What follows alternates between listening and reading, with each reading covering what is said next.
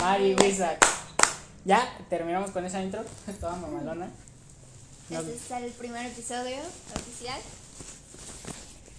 Y pues porque el otro capítulo fue de demo que nos terminó gustando y lo empezamos a subir.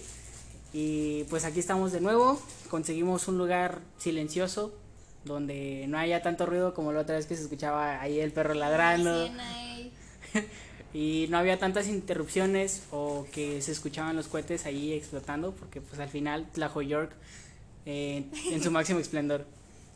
Sí, un, un agradecimiento aquí públicamente a nuestro amigo Jorge que nos hizo favor de prestarnos el lugar, la locación y pues bueno. Si acaso nomás oyen los pajaritos, ¿no? Así bien. Se, se escuchan pajaritos, pero pues ya es bien... Las vacas, ¿eh? Hay un mu, No pero... Eh, como, como la vaca que interrumpe. ¿Cuál? Mu. Ese chiste es malísimo, pero me encanta, güey. No. Es, es de la película de Home. pero bueno, ¿cómo, ¿cómo estuvo tu semana? ¿Qué, ¿Qué fue lo que te pasó en esta semana que, que empezamos? ¿Cómo viste el recibimiento del podcast y todo eso? Uy, buenísimo. Todos nuestros amigos literal estaban ahí compartiéndolo, muy motivados también. Se siente bien, ¿sabes? De que el apoyo. ¿Lo dejamos aquí o acá arriba? Lo vas a sostener? Nah, acá lo sostener. Nah, lo único que, que sí me, me daba risa era como los memes que estaban usando del fino, señores. Y sí, ya después nos fueron como que promocionando entre ellos mismos. Fue una forma de reproducción orgánica y aquí estamos otra vez. ¿Sabes qué me dijeron? Mucho que teníamos, o más bien nos recomendaron invitados. O sea, de que invitáramos a alguien para que no nos quedáramos sin tema de conversación. Pero a mí se me hace que la esencia precisamente de este podcast es la conversación de nosotros fluida, ¿no? Por algo se llama así. Pero no sé, se me hizo una idea a considerar con tiempo. A mí también me dijeron, no, pues, o sea, si, si ustedes quieren o, o sienten la necesidad de invitar a alguien, pues lo inviten. Y yo como sí tengo pensado como a quiénes invitar, pero no creo que este podcast porque pues no es la idea. Si en cuyo caso pues nos haríamos otro y ya, eh, pero no sé, sería muy desgastante tener dos podcasts y hacerlo como semanalmente. Yo creo que eso ya sería de manera individual, si tú lo quisieras hacer o yo lo quisiera hacer. Así es. Sí, por lo tanto nos quedamos con este. Te digo, ya viendo a lo mejor la posibilidad, igual invitamos a alguien de vez en cuando. Pero como este podcast no es informativo como tal, así como que nos vayan a enseñar algo precisamente. Sa- ¿Sabes a quién estaba pensando en invitar? ¿A quién? ¿Te acuerdas cuando estábamos en la secundaria e invitaron a la muchacha de la NASA? Ah, Simón. O sea- A- esa morra sí dije, no mames, o sea, va a ser otro pedo invitarla a ella y si nos puede platicar cómo fue su experiencia y realmente de qué se trató el tipo de relación para los cascos de, de los astronautas que estaban creando. Pues de hecho, ahora que lo dices, no se me hace mala idea, ¿eh? Pues ir aquí, de hecho, podríamos comentarle. Igual podemos aprender algo de, de De- ella, de su experiencia. De, de la NASA, de, de qué se siente, que yo siempre quise su sudadera, pero no me la quise intercambiar. Porque por cinco pesos un par de vacas, ¿qué le ofreciste de cambio? No, o sea, yo, yo traía otra sudadera, creo que, creo que esta era la que traía, no me acuerdo. Eh, tra- traía esta sudadera, la que traigo ahorita, una Nike roja, pero pues ya no me la quise cambiar. No, es, que es, es que sí se entiende, es como una experiencia que tienes. Es algo muy tuyo, o sea, algo que te quedas como un recuerdo, no se lo vas a dar a cambio de una sudadera, o sea, así X, ¿sabes? A menos que la subastes y le saques dinero, pero pues bueno, ya cada Sería quien. como en un plan, tendrías que estar muy necesitado, ¿no? Para subastar cosas importantes para ti. No Pues, sé. Pues sí. ¿Y en qué Eh. estamos? Estamos a A 7, 7 de junio. a 5. Ah, a 5 de junio. Oye, hoy tengo que entregar un, un examen, o sea. Pero ¿para dale qué? madre, aquí estoy. Aquí estoy de. ¿Cómo se dice? De community. ¿Cómo dijiste la otra vez? Influencers, ¿eh? Sí, influencers. influencers. De Tlajo. Pero No manches. revisando las estadísticas el otro día, pues no nos fue mal. Fueron como unas que. Se- 70 reproducciones. ¿A poco sí? O sea, haciéndolo en promedio fueron como 10 reproducciones por, por día. Pero pues es un empiezo. Es, es algo que está chido. principalmente de puros conocidos, porque te digo, o sea, llegaban y llegaban mensajes de felicitaciones y eso, Sí, pero... Qué, qué chido que se aventaron y yo como de, pues sí, aquí estamos. Sí, o sea, te digo, principalmente el apoyo, pues yo no esperaba tanto, la verdad. O sea, no esperaba que nos fueran a decir así de, no, pues felicidades, sigan adelante, no, la neta no, pero pues ahí está, Fue- se les fue- agradece. Fue Y muy pues, inesperado. Sí, fue muy repentino, pues ¿cómo fue que se dio la idea? De repente, ¿no? Fue como de que, oye, conseguí esta aplicación para grabar. ¿Quieres aventarte el podcast? Mañana a las 5, ¿no? A las 7 más o Y menos. algo así habíamos quedado. Y, y pues sí, al final se nos dio. Sí, se dio, se dio bien. Pero bueno, pues vamos a hablar de... Pues estamos en el mes, en el mes del orgullo. Aquí estamos con mi compa. Ufas. Un jotito de nada, no es cierto. Pero pues sí, para todos aquellos que sean de la comunidad LGBTTIQ y más, que se sientan identificados con otro tipo de sexualidad, pues qué bueno que ya estamos normalizando todos más eso, principalmente las generaciones pues pasadas, ¿no? Que son a las que un poco más trabajo les cuesta. La, la, la llamada generación X y la generación de concreto, que así les dicen, y a nosotros los millennials o generación Z, que De somos los que aquí estamos presentes, que nos dicen generación de cristal. O sea, ¿qué opinas de eso del término de generación de cristal? Pues pienso que ahora más que nunca estamos en una etapa como en la que tenemos la oportunidad de defender nuestros ideales. O sea, cosa, cosas que antes a lo mejor teníamos normalizadas, ahora ya nos estamos dando cuenta de que no están bien, ¿sabes? Un ejemplo de eso pues es la violencia intrafamiliar. O sea, hoy en día creo que ya no se ven tantos casos de abusos ni de violencia sexual ni de violencia doméstica como antes, o sea, sí hemos estado generando un cambio por lo mismo, porque hemos decidido hablarlo y pese a que a lo mejor no no está bien visto por gente que tiene esas ideas conservadoras de que así debe de ser, pues realmente las estadísticas lo indican, ¿no? Cosas, hay cosas que no son sanas y debemos de cambiar y están bien. Pues yo creo que más que nada es una forma de aceptación, de, de aceptar un modelo y seguir con él o cambiarlo dependiendo de cuál sea lo que mayor te favorezca. Y pues así va cambiando pues la gente. De hecho, o sea, si lo ves desde el punto evolutivo, el- pues toda especie se tiene que adaptar hasta cierto punto, porque si no muere. Y, y si quieres, si tienes una causa, no sé, supongamos el feminismo, tienes el, las personas que luchan contra el aborto y cositas de ese tipo, tal vez su lucha no sea lo suficientemente grande y mueran durante la causa. Es como todos los, lo- las personas que participan en las guerras, los soldados que quedan caídos con sus cartas, con sus familias, pero saben que contribuyeron a un bien mayor y eso los hace sentir bien. Sí, exactamente. De hecho, esto me recuerda mucho a que la otra vez viendo en TikTok. Se aprenden muchas cosas de TikTok, ¿eh? Ojo. Y yo no Eh, tengo TikTok, pero. Usa mi link. Ah, nos hacemos ricos por TikTok también. eso no, no entendí ese pedo, güey. Se Sí. supone que lo compartes y. No sé, empezó por Kuai, pero, ¿sabe?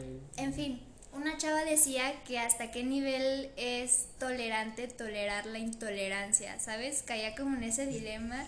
Ese, de esa, controversia. esa paradoja. Ajá, paradoja. o sea, porque es una contradicción que te da un sentido y, y sí se comprende eso de hasta dónde es tolerable tolerar la intolerancia. Exactamente, o sea, hasta dónde tú dices, tolero que no toleres lo que a mí me gusta, o sea, eso ya está sobrepasando el sentido mismo de tolerar y de respetar, ¿sabes? Mientras haya respeto a las ideas de los demás, pues todo bien. El problema es cuando realmente hay entidades que tienen que tener ciertos como afines, ¿no? O sea, y ahí no se le puede dar gusto a todos, ahí es algo o es, como en las leyes, o sea, estás a favor del aborto, estás en contra, es o no es. Por eso mismo no puede haber como un exceso de tolerancia, porque hay límites, o sea, de lo aceptable, lo que no, de la mayoría principalmente, ¿no?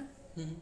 Ahorita que tocaste ese tema, ese tema está muy profundo, tiene que ver con ciencias sociales y más que nada tiene que ver con un sujeto perfecto creado por la misma sociedad.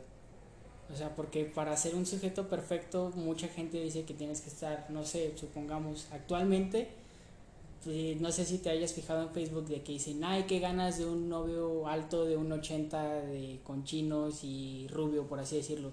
Para cierto tipo de personas, pues va a ser así. Eh, para otro, pues no sé, un pinche chaparro gordillo ahí que no vale madre. Y. sí, sí, me pasó, perdón para los que sean así, pero. O sea, es. Es sin. Es sin ofender pero para cada quien hay un sujeto perfecto, pero siento yo que es más dictaminado hacia la perfección, al perfeccionismo y nunca vas a alcanzar eso. O sea, tal vez sí en, en lo que tú sientes como persona sí vas a alcanzar la, la excelencia, pero el perfeccionismo nunca, porque tu, tu visión de perfección cambia en cualquier momento. Sí, no lo voy a decir. Dilo, suéltalo, suéltalo. Roberto Martínez. de Roberto, sí, un saludo ahí. O sea, fíjate que ni siquiera iba, iba, o sea, ni siquiera iba al caso del que sacara esa frase de Roberto, pero no, o sea. Está muy cierta, realmente sí está muy bien acoplada. Es que sí, sí es un problema del sujeto perfecto, por ejemplo, o sea, supongamos que, que te gusta el deporte, o sea, tienes que invertir demasiado tu tiempo en el deporte para ser uno de los mejores, o te gusta tocar no sé, un, instrumento, te gusta, te gusta estudiar y a todo le tienes que dedicar tiempo y muchas veces tienes que dejar de lado otras cosas y es un sacrificio y es por eso que es, es, es una polaridad esta, esta sociedad, es algo que la distingue y cada persona es distinta. Más que nada es el tener prioridades, ¿no? Porque yo personalmente sí soy muy de la idea de hacer muchas cosas, pero no todo a la vez. O sea, puedes aprender de todo, pero no quieras ponerlo todo en un mismo momento porque te vas a llenar de cosas, nada te va a salir bien y vas a vivir frustrado. Y, y yo creo que eso es lo que me pasa, nada, no, es cierto, pero, pero o sea, sí te sientes muy cargado cuando haces demasiadas cosas. Sí, todo con calma y al final de cuentas yo creo que estamos en esta vida para buscar nuestra felicidad, ¿no? ¿Y qué te da felicidad? Pues la paz de saber que estás haciendo lo que te gusta y te apasiona y le estás dedicando ese tiempo. Y como dices, hay sacrificios que tienes que hacer, pero por lo mismo a su vez hay prioridades que tienes que tener, o sea, se entiende. ¿Sabes qué? estaba? Hace rato estaba... La neta me, me aventé un chingo de rato en Facebook. Me, me aventé... Me metí en una página que se llama Memorias de Pez. O sea, la, la, página suena como muy tonta, pero está muy chida. O sea, te, son mapas mentales de, de historia. Por eso se llama Memorias de Pez y me aventé la guerra de las Malvinas, la, o sea, por qué África no es rica, o sea, ese tema de África, de que por qué África no es rica está muy bueno. Eh, ¿Quieres comentar algo al respecto? Porque está interesante. sí, eh, ¿por qué África no es rica? Pues principalmente, o sea, sabemos que por, por los siglos, supongamos, 13, que eran de 1200 al 14 a 1500, 1200 a 1500, pues las economías eran iguales, Europa, Asia y África tenían la misma economía porque para, el, para la mercancía o la, el comercio en general entre Europa y Asia tenían que embarcar en África para conseguir recursos y otra vez seguir su viaje. Entonces África por eso tiene demasiados puertos. Y por eso la economía era igual. Después... Exportaba, ¿no? Se supone en ese momento exportaba bien. El, el, comercio era igual, era, era equitativo. El problema viene cuando descubren América y todos los europeos mandan a su gente a conquistar las colonias que eran de aquí y como las, las personas que habitaban aquí en eh, los pueblos y todo eso no estaban acostumbrados al tipo de enfermedades que ellos traían, entonces empezaron a, a, utilizar a los esclavos que eran de África, que para tener esclavos necesitas una guerra y África siempre ha sido territorio de guerras. Entonces los capturaban, los vendían, los mandaban para Estados Unidos y es por eso una de las razones bueno, es la principal razón de por qué el, el 13% de la población de Estados Unidos es descendiente de afroamericanos. Porque los trajeron para acá por cuestiones de esclavitud y colonización y eso. Ajá, para, para tener mano de obra, trabajo al final de cuentas, pues explotarlos. realmente yo he escuchado también respecto a este tema de la colonización que lo que sí nos dio mucho en la torre, porque o sea, sí, los españoles tenían armas, ¿no? Avanzadas y lo que quieras, pero nosotros también teníamos un sustento. En ese momento estaba Moctezuma, si no me equivoco. no voy a dar aquí un dato incorrecto mi historia y queda como esa. No, pero sí, se supone que en ese momento pues era, era un imperio fuerte, ¿no? O sea... pero aquí lo que les jugó en... En su contra fue la peste, o sea... las enfermedades y que tenían aliados consigo. Porque, o sea, el, el, imperio era demasiado grande que los pequeños poblados le tenían como ira y entonces también tenían de su lado a la Malinche que sabía hablar pues los idiomas de aquí, sabía hablar el náhuatl y otros idiomas. Entonces por eso se les dice malinchistas a las personas que les tiran a su propia gente. O sea, ya, desde ahí de, la palabra ya viene un contexto histórico muy grande. Sí, exacto. Y siguiendo con lo de África, pues ya una vez terminada la Segunda Guerra Mundial, se, la ONU y otras organizaciones hacen que la esclavitud sea prohibida en muchos lados. Entonces a África se le acaba el primer sustento. Y entonces pues todas las naciones europeas se retiran de África y todo, pero llega el siglo XIX, la revolución industrial. Con la revolución industrial África siempre ha sido rica en tierra y en, y en materiales. Lo único malo que tiene pues es, son las plagas que tiene. Sí, pues, pues sí. Las plagas y las enfermedades. Porque... Tengo entendido a lo que he leído que se supone no... Bueno, como estaban en, en el mar, no estaban a bordo, obviamente no había posibilidad de bañarse, entonces llegaron aquí con pues bastantes enfermedades y un nivel higiénico pues no muy alto, ¿no? Entonces, como dices, eso fue lo que nos dijo en, en la madre. Y pues sí, hablando de cosas que no están legalizadas. no. el, el casamiento o el matrimonio infantil, por ejemplo. Ahí sabemos que hay, hay lugares todavía en los que se suele practicar que ajá precisamente hablando de en los que se suele practicar la venta de de blancas la trata de blancas y todo ese tipo la venta de personas entonces pues es un tema con el que se ha luchado pero quizá no lo suficiente no como para darle tanta notoriedad. Y hay muchos lugares en los que sí está normalizado como el ese tipo de cosas sabes el vender que te vendan. Ahorita que tocaste ese tema de, de las tribus africanas hay una tribu donde, o sea, si llegas a los 15 años de edad y no tienes pareja, ya te quedaste soltero toda tu vida. O sea, ¿qué, ¿qué, opinas de eso? O sea, nosotros ahorita tenemos 15 años, pero en África, este, pues obviamente va a haber otras, otra gente de nuestra edad que están buscando el amor de su vida ya para casarse, tener hijos y todo ese pedo. Ese show está muy enfermo, ¿no? O sea, porque no, no va a ser un como como un matrimonio feliz, o sea, realmente te estás juntando más que nada por el compromiso y la presión social de decir, güey, ya, ya, o sea, o sea que, soy o no soy aceptado, ¿sabes? Que sí hay un reloj, o sea, pero es hasta los 40 años. Sí, realmente es antinatural, o sea, lo veo así, el hecho de que te fuercen a a casarte a los 15 años y ya, no sé, a los 17 tener hijos y todo eso. Porque habrá quienes estén en contra y precisamente no, no puedan hacer nada porque todo el mundo está con esa mentalidad y sean rebeldes y los castiguen o, o no sé qué tanto les hagan a quienes estén en contra de esos ideales. Sabemos que en países orientales y eso, pues sí, las sentencias son mucho mayores ante no seguir los ideales sociales como el, bueno, las religiones, no lo sabemos. Pero pues sí. Así pasa cuando sucede. no, Ahorita este... tenemos la libertad de decidir y eso es, es bueno, hay que valorarlo. La, libertad de expresión ¿no? que tenemos aquí en México, que alguna vez lo, lo mencionó nuestro querido presidente Andrés Manuel López Obrador, conocido como cabecita de algodón. este, pues lo dijo cuando a la, le tiraron una canción de rap de a la corona española diciendo que había que matar a los diputados y quemarle los coches y todo eso. Entonces sí estuvo como que muy fuerte ese tema y entonces salió el presidente y dijo, aquí en mi país o en mi territorio la libertad de expresión siempre va a ser bienvenida. Entonces es un derecho que debemos de tener recibido. Aunque sabemos que hay una libertad de expresión, pero no hay que convertirlo en libertinaje como lo hizo este rapero en España.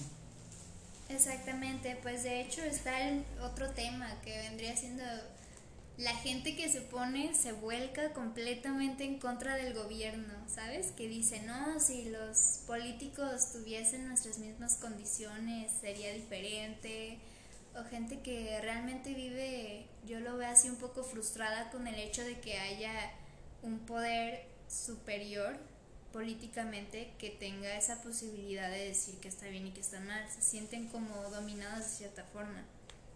Entonces, o sea, sí, ¿qué opinas de eso? El hecho de que haya gente así.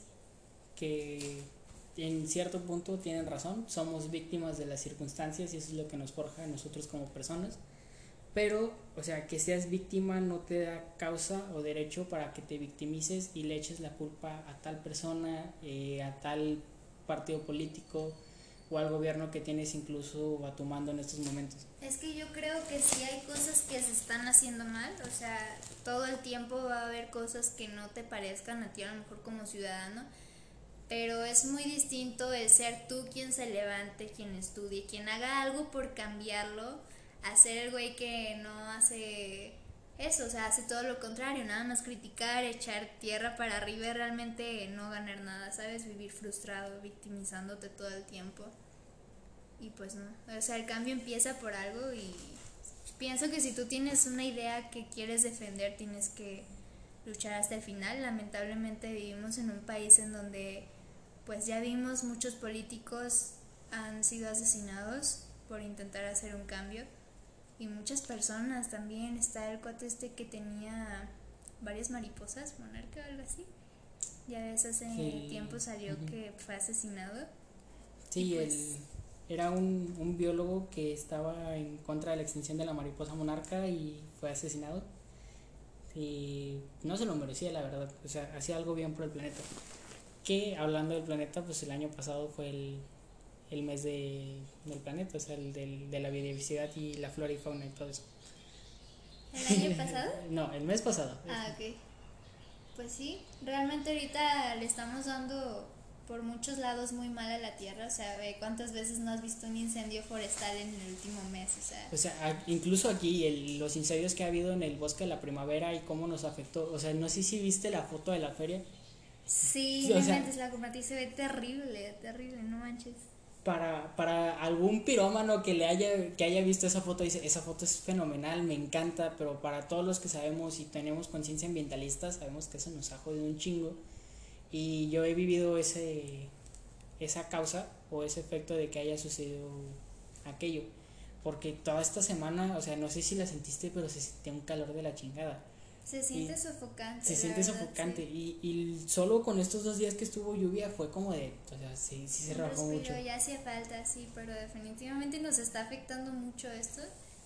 Y como te digo, o sea, podemos ser quienes lo digan, quienes lo expresen, pero ¿qué estamos haciendo por cambiarlo, no? Desconozco si algunos incendios son provocados o no, como para quemar hierba mala o lo que sea, porque sabemos que es una tradición también aquí.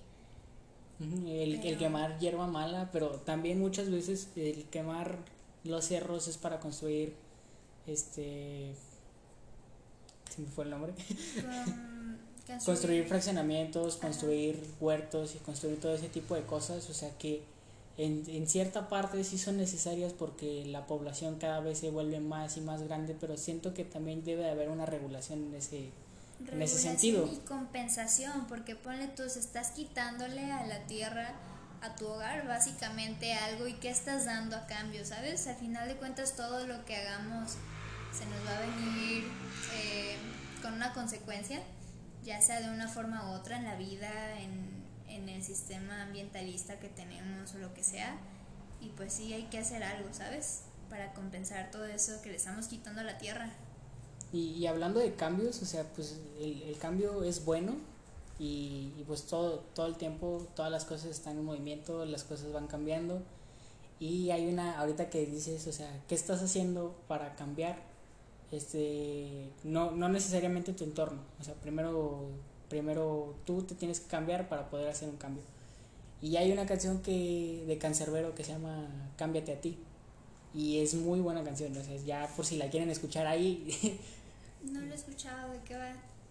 Pues, o sea, principalmente va hablando de, de la gente que, que, critica, de la gente que se queda así, o sea, totalmente este tema, pero desde el punto de vista de Cancerbero y la solución que él da como, como persona además, o sea, pues teniendo como esa, ese respaldo de la gente, ese apoyo y haciendo un, su, su granito de arena, haciendo que la gente cambie su forma de pensar.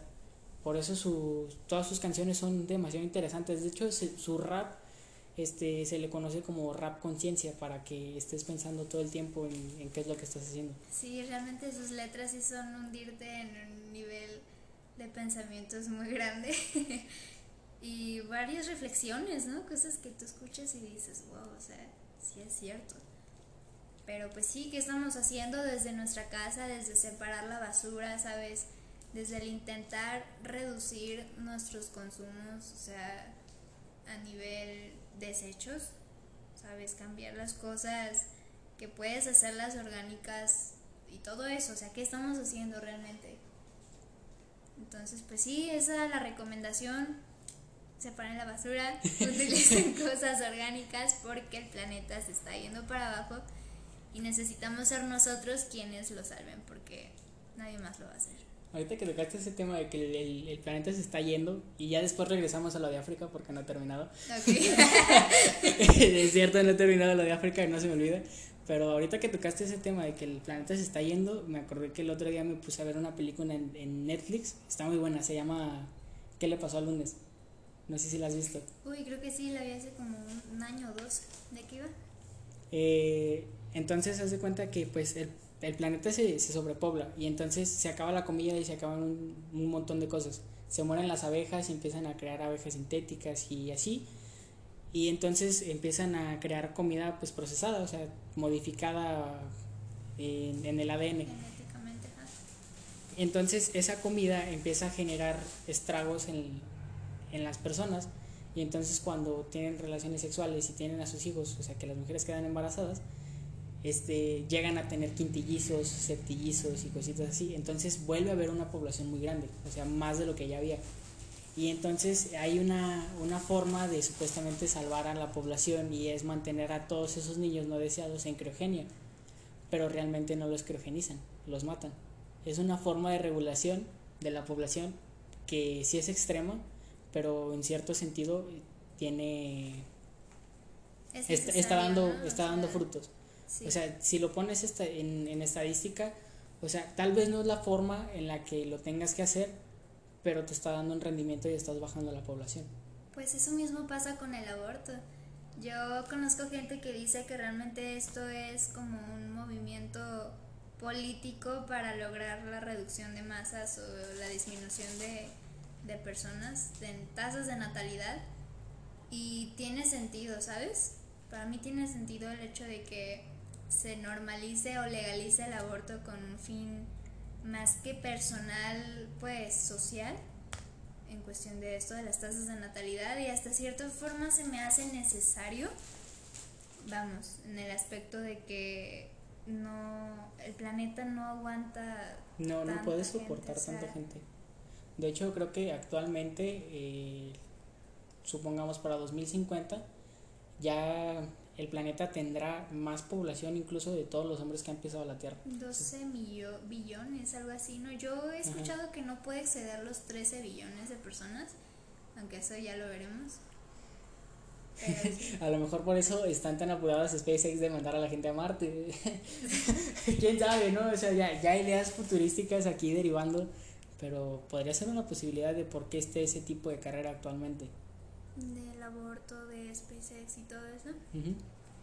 Pues sí, he escuchado también que se plantea hacer como una estación en Marte, pero no precisamente llevar a la gente a vivir abajo. ¿Sabes? No sé, no, la verdad no estoy bien informada, pero estaría cool, ¿no? Vivir ahí en Marte. Hay películas muy buenas, series también de Netflix. Eh, pero hay una que se llama Los 100.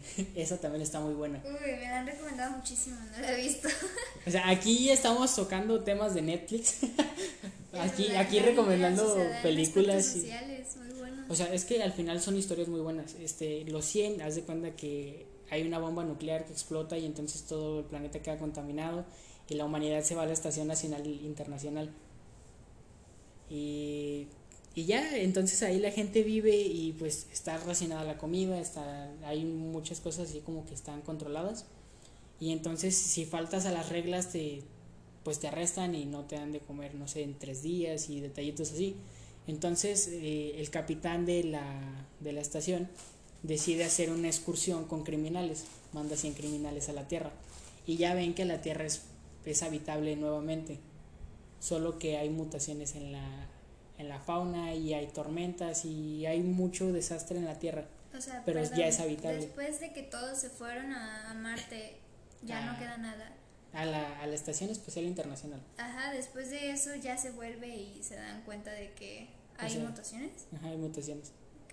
Mandan a los 100 criminales y entonces ahí empieza un golpe de estado para, para que no los contacten y ellos sean los nuevos gobernantes de la Tierra y ellos nunca puedan volver y se mueran allá arriba. O sea, sí está interesante, creo que son 6 o 7 temporadas y la película de pues de qué le pasó al lunes, o sea, son temas futuristas de una catástrofe apocalíptica aparentemente. O sea, son premisas chidas. Yo creo que los 100 nomás llegué como al capítulo 4. pero sí, sí está muy buena. Ya no la pude seguir, pero sí está muy buena. Y es que hay veces en las que la, la realidad, como dicen, supera la ficción, ¿no? O sea, ¿quién se hubiese imaginado cuando fue lo de Anonymous el año pasado, no? Sí, el año pasado, Que como por estas fechas. Hubiese un grupo cibernético que sacaría un video así en un tema real, ¿sabes? ¿Qué fue? Lo de... Bueno, fue cuando Donald Trump cerró la Casa Blanca, se apagaron las luces por primera vez después de mucho y hubo muchas manifestaciones. Fue lo del movimiento Todas las vidas negras importan, ¿no? Black Lives Matter. Ey, Y este- hizo un caos. De hecho, hablando ya que estamos con, con Anonymous, que, que, o sea, si te fijas, hemos tocado varios temas ahorita que, que hemos estado hablando, pero han sido como que temas muy interesantes que posiblemente en el futuro podremos profundizar. Pero ahorita apenas les estamos dando como una escarbada para posibles temas. Este, Anonymous son hacktivistas, o sea, son hackers activos. De alguna manera son, son pertenecientes al anarquismo, que el anarquismo es otra forma democrática para mantener un pueblo. Eh, porque sabemos que está el capitalismo, el socialismo, el comunismo, pero también está el anarquismo. El an- que principalmente la anarquía es la forma en la que el pueblo se reúne y toma lo que es suyo.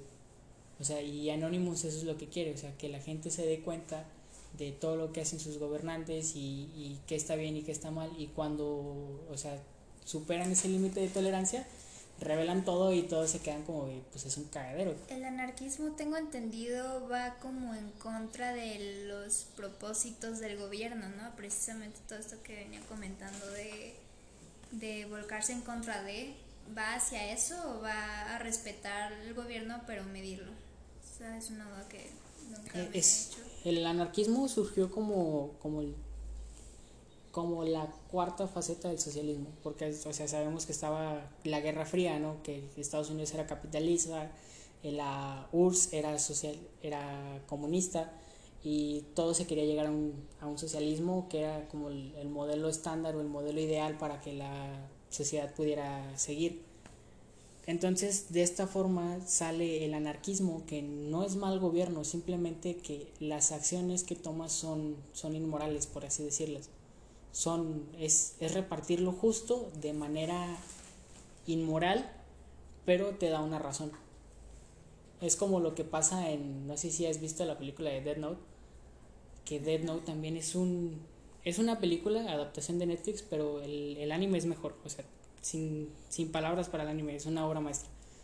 Eh, el anime pues toca con, con la libreta de Dead Note, ¿no? que un muchacho, Light Yagami, es el mejor estudiante de Japón, se encuentra con la libreta y la libreta te da, la, te da el poder de matar a cualquier persona. Entonces Light se, se convierte en ese dios que juzga a todas las personas y mata asesinos, violadores y todo ese tipo de cosas. Entonces está el detective que es L, que te lo nombran en toda la serie, nunca se sabe su nombre, es para mantenerlo seguro. Entonces L es, es la antítesis de Light. Y Matsuda, que es el otro, otro personaje, es la síntesis de los dos, es el que se cuestiona todo, es como el Arquímedes. El, es como uno de los filósofos griegos más, o sea, que todo el rato se está cuestionando qué es bueno y qué es malo. Entonces, Like, pues a pesar de todas las muertes que lleva, o sea, es un asesino, quieras o no. De hecho, por, o sea, siendo un asesino, logra poner un orden entre los asesinos. O sea, banda, baja el índice de, de criminalidad. Y él le lleva a Like al límite, siempre con su misma lógica. De, o sea, es cierto que estás matando a todos, pero tú también eres un asesino. Entonces, ¿qué te diferencia de ellos? Y, y todo el rato la serie se trata en un juego de, de gato y ratón, de estar buscando respuestas de te voy a atrapar, no me atrapas y todo esto, entonces también te juega bastante bien. Este Dead Note también está en está en Netflix para los que quieran ver Netflix. Creo que ya sacaron varios animes también desde hace unos meses y está muy chido gente que le gusta. Para la gente que le gusta el anime y sea otaku como yo. Ahí luego me pide, me mandan mensaje, les mando una lista de cuáles están chidos y cuáles no, cuáles tienen mi aprobación. Sí, obsesiona, ¿no? Como vi un meme que compartiste una vez ahí en el Face, que era algo así como el anime es como como las drogas de que entras y ya no puedes salir o algo así, o sea, es muy adictivo ese pedo. O sea, es que, es que cada historia es distinta y, y te dan lecciones de vida, quieras o no. Como, como ahorita en, en Dead Note, pues eh, o sea, es, es, un juego de, de, moralidad todo el rato, pues, y es cuestionarte si qué es correcto y qué, y qué no es correcto. Como hace rato, cuando venía para la casa de Jorge, pues tres perros se me acercaron y pues me iban a morder, entonces pues yo me regresé. Y, y es que, o sea, pues me regresé, ¿no? Y así quedó. Pero, o sea, yo digo que golpear a un perro está mal. Y si llegamos mi lógica al límite, o sea, golpear a un perro está mal, entonces supongamos que un perro me está mordiendo, no lo voy a golpear, porque golpear a un perro está mal. Ok. O sea, eso es llevar tu lógica al límite y nunca vas a golpear a un perro. Así esté mordiendo a una persona que puedes ayudar, nunca lo vas a golpear. Y eh, hay cierta contradicción, ¿no? Porque cuando te está mordiendo un perro, tú literalmente no tienes muchas opciones, o sea, no eres tampoco encantador de perros para saber qué hacer Exacto, en ese o sea, por eso, o sea, es llevar tu lógica al límite y llegar a una síntesis y saber cómo vas a actuar. O sea, eso es lo bueno de Dead Note que yo me quedo con Dead Note.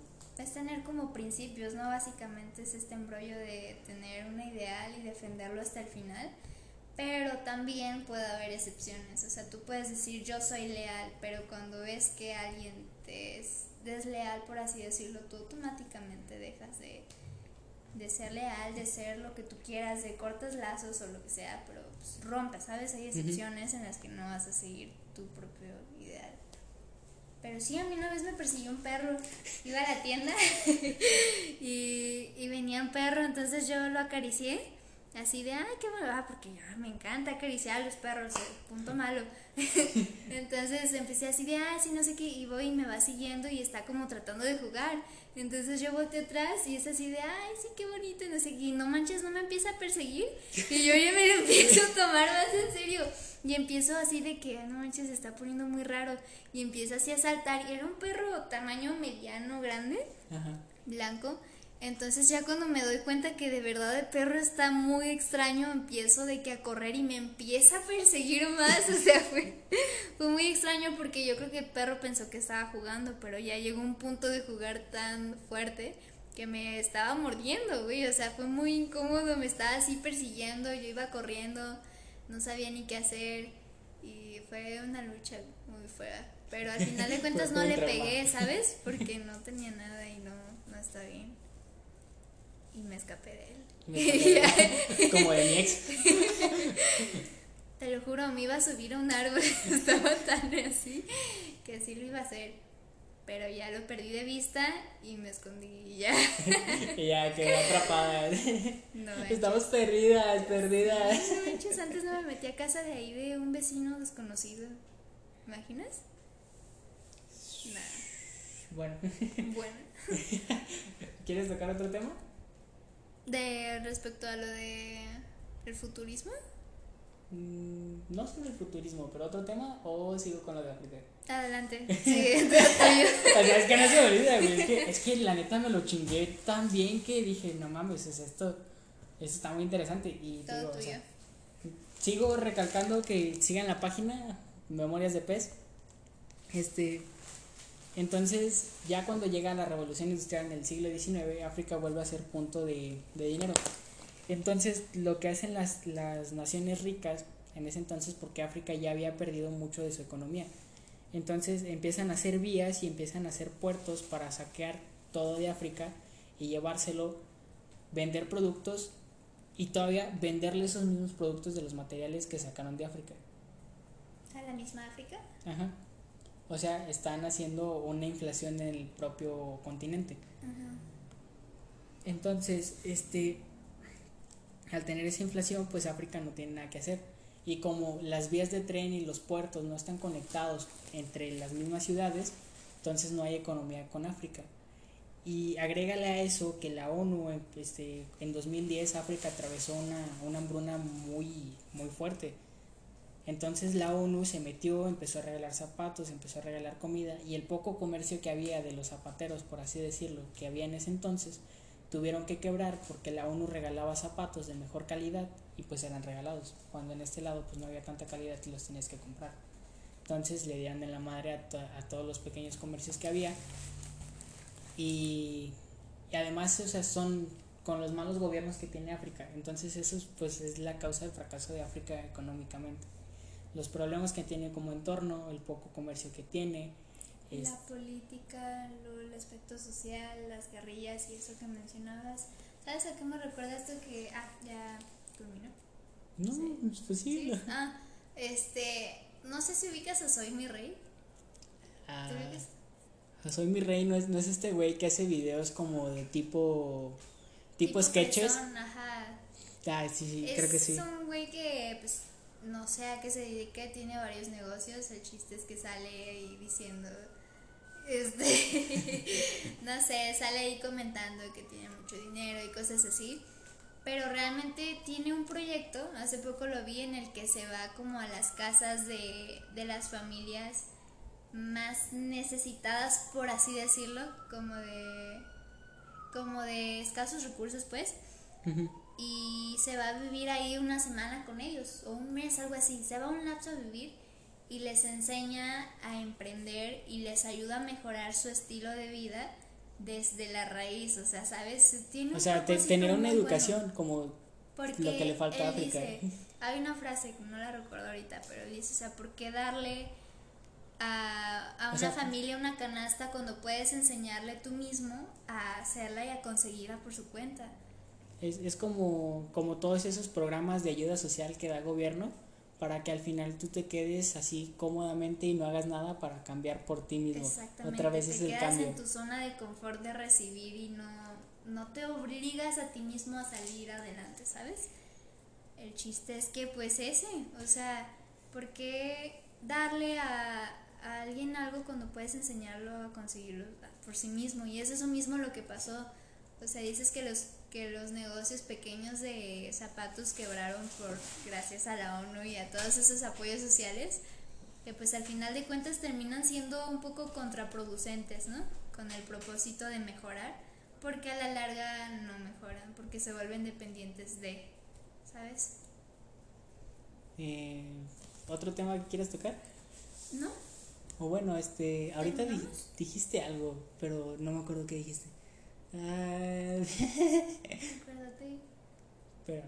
10 minutos. Ah, pues ponle de esta, ¿no? Pues, pues le ponemos una cancioncita. Este. y el copyright, ¿verdad? No, no. hay. Bueno, pues vamos a hacer una pausa en lo que tomamos agua y volvemos. Vale. Bueno, pues no conseguimos el tema, se nos fue. Alejandro no se acordó, pero hay otro tema. Es como de puta madre, Alejandro. No pasa nada, luego se te. Imagínate, tú ya aquí acostado a punto de dormir y se te viene el tema a la mente, ¿no te ha pasado? No, o sea, pero, pero toda la semana que estuve trabajando sí se me vinieron varios temas. y yo creo que fue por eso que me cayó chile habanero en los ojos. Yo creo que estabas pensando en qué ibas a decir. Yo también pum, se me ocurrieron pum. varios, ¿eh? No, o sea, que te cayó chile habanero en los ojos está bien ojete. La neta, sí. ¿Te sientes bien? Sí, me siento bien. O sea, después de llorar no pasa nada. Aprovechaste para llorar por otras cosas. ¿no? Ajá, sí, no pasó nada. Te acuerdas de tu ex acá mientras pica cebolla, te acuerdas llorando. Sí me ha pasado, la neta. Sí te ha pasado a ti. Sí, ahí donde trabajo, vamos a darle una cara rápida. Ahí donde trabajo, trabajo en un restaurante de mariscos los fines de semana. Eh, pican cebolla, así, para lo del aguachile, para los cócteles, para todo, pero pican demasiada. Entonces yo estoy ahí al lado de que limpiando el congelador o algo así me llega todo el fofo. Entonces estoy así y empiezo a llorar. Te lo juro que son las once, once y media cuando ya vamos a abrir y estoy llore y llore. Y no, pero pero si te acuerdas de tu ex o esas mame. me he aprovechado para llorar por otras cosas, pero no por mi ex. O sea, ya llorar por un ex es como, eh. Bueno, ya que tomaste, tocaste el tema de ex, no he tenido novia. De O bueno. la otra vez estaba pensando en eso, no has tenido, ¿verdad? O sea, ponle que tuve novia, pero fue primaria, entonces no cuenta. Y la del kinder, o sea, que tampoco. O sea, es una inmadurez, entonces no lo puedes contar como ex. Además que también es una pendejada decirle ex a una persona que ya te tuvo que enseñar lo que te tenía que enseñar en tu vida. Y pues ya pasó, al final es como, si le dices ex, sigue teniendo esa Ese repercusión en tu vida. actual, o sea, precisamente. La otra vez escuché una imagen que decía, yo no tengo ex, ni ex amigas, ni ex ligas, a mí lo que fue ya se fue a chingar a su madre, algo así decía. Dice José ¿Qué José, será? pasado, Visado, visado. pasado, visado. Visado, eso es ex. Bueno, No, sí, o sea, ya lo que fue fue. Y, y lo que será, será. Exacto. Este, bueno, este, hace, hace rato pues que nos dimos nuestro break, vimos, este, pues nos acordamos de la noticia del socavón de Puebla, o sea que es un- de una forma normal, pues erosión del suelo, es algo que pasa seguido y hay un socavón más grande que el que está aquí en México, creo que está en Noruega y el que está aquí en México mide 92 metros de diámetro, el que está en Noruega creo que llega a medir un kilómetro. Pero pues al final de cuentas son, como dices, estos cambios geográficos normales, por así decirlo, de la erosión. Y eso me, me lleva a pensar también en este rumor, en este, más que rumor, estadística de que la Ciudad de México se va a hundir en unos años. Entonces, imagínate, o sea, Que, que se queden ¿qué ahí. va a pasar con toda esa gente, con todo, todo lo de la Ciudad de México? ¿Qué va a pasar? O sea, sí, sí, de por sí con un terremoto, con, con la caída del tren, o Ya sea, es ya, ya es un caos, o sea, ahora imagínate que totalmente se, se haga un socavón de ese tamaño que se vaya toda la Ciudad de México. No inventes, habría movimiento, masas, emigración. Y, migración, y, ¿no? y desestabilizaría mucho a los demás países. Ahorita pues tocando el tema de, de que se pudiera pasar eso en la Ciudad de México, que se hunda y todo ese pedo. Cuando pues hablas de hundir, yo siento como que lo cubre agua y ya no, no que se caiga hacia de la nada. Y pues me acordé de un libro que se lo dejaron a, a todos los alumnos de la prepia, de la prepia, de la prepa, de la preparatoria regional de Tlajomulco, que se llama Una noche en la zona M. Tenían que hacer una, una carta a un autor y tenían que utilizar un seudónimo. Que mi seudónimo siempre lo he tenido claro y siempre ha sido Mark, no sé el tuyo si siempre ha- haya sido Wisak. Fíjate que a mí este se me ocurrió de repente, se estaba haciendo una lista en como de seudónimos y dije, "Ah, este, Este. la chingada". Pero y, sí y lo ya hiciste. ese pues hice la mía en lo personal y yo me la quedé porque pues yo en ese tiempo todavía no era no era parte de la preparatoria. Porque me quedé seis meses esperando para poder entrar a la prepa.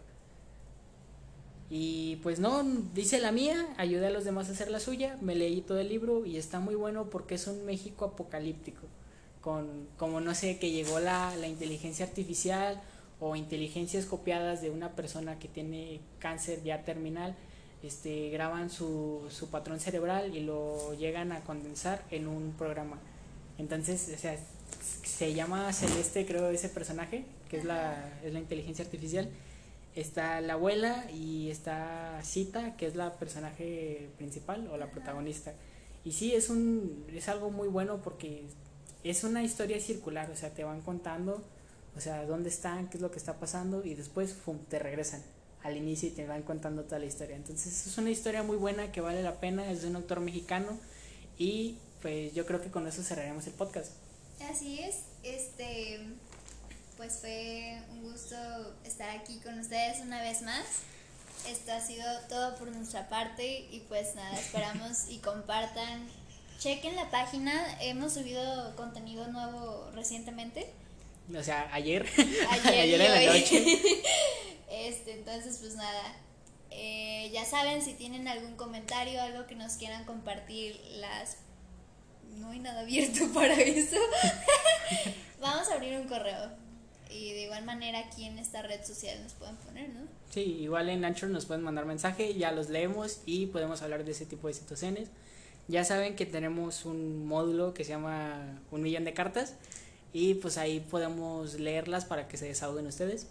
Así es, cualquier historia de desamor, de algún consejo que nos quieran pedir, vamos, no somos muy expertos. Pero pues podemos entenderlos y... Darles un punto de vista refrescante que quizá en ese momento necesiten. Incluso tal vez de manera empática y ya que los ayude. y si no los ayudamos, pues hicimos el intento. Ajá, el abrazo que necesitas virtualmente, aquí está. un abrazo psicológico gigante y se cuidan. Bye bye. Y esto es todo. Hasta luego.